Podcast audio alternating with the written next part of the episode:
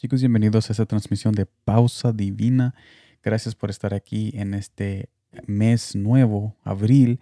Estaremos comenzando tal como Jesús quisiera que comenzáramos este mes con su presencia. Y estaremos comenzando con su presencia, conociendo más de su presencia en la palabra para saber qué es exactamente lo que Él quiere de nosotros y qué es exactamente lo que nosotros tenemos para ofrecerle que Él mismo ha puesto en nuestros corazones para darle, porque Él es el que da todas las cosas y en Él todas las cosas fueron creadas. Y en este día estaremos conociéndolo un poco más en Hechos capítulo 17, versículo 29.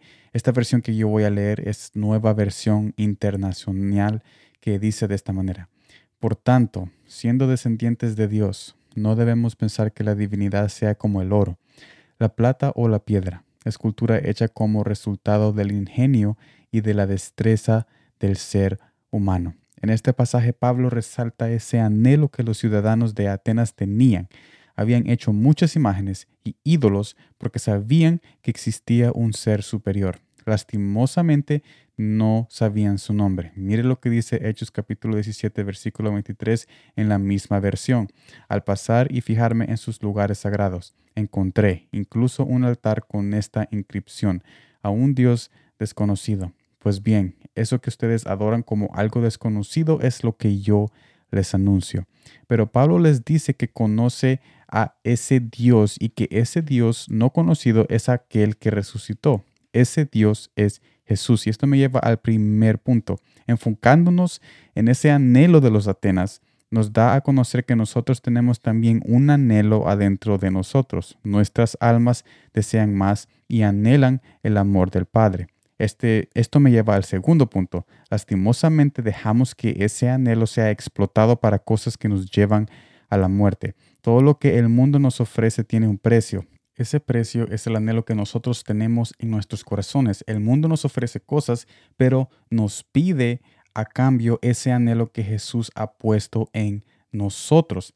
Pero cuando nosotros ponemos esos anhelos en las cosas del mundo para conseguir eh, las cosas pasajeras que el mundo ofrece, que se ven buenas en el principio, nos convertimos en adictos y por eso es que hay miles y millones de personas que se pierden en esas cosas pasajeras, porque como son pasajeras y tienen su fin, siempre están pagando ese precio que es siempre entregando ese anhelo a esas cosas vanas y gastando su tiempo y su alma en esas cosas que los llevan a la perdición. Pero Jesús nos invita a poner a ese anhelo donde corresponde que es en su presencia, donde Él tiene riquezas que dejó desde el principio para compartir con todos nosotros. Mire lo que dice 2 de Corintios capítulo 8 versículo 9 en la nueva versión internacional siempre.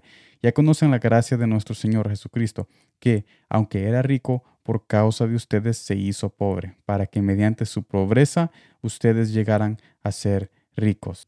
En resumen de este mensaje, nosotros somos invitados a reconocer de que Jesús es nuestro depósito perfecto a ese mismo anhelo que Él ha puesto en nosotros. Y es tiempo de que el anhelo de nuestra familia, de nuestro hogar y de nuestros corazones lo pongamos en el lugar donde corresponde, que es en la presencia de Dios, cuando nosotros hablamos con Él, cuando nosotros abrimos la Biblia y nos acercamos a Él humildemente sabiendo de que nosotros somos necesitados y de que estamos cansados de poner ese anhelo en cosas que nos dejan abandonados después cuando nosotros llegamos al final de esa gran aventura que nos echamos a perder todo cuando pensamos que lo que estábamos haciendo era correcto y porque como se miraba bien al principio, después nos damos cuenta que todo era falso. Pero Jesús es verdadero en nuestras vidas, Jesús es la ancla de nuestros corazones y Él quiere guiarnos a casa cada vez que nosotros estamos dispuestos a dejarnos guiar y estamos dispuestos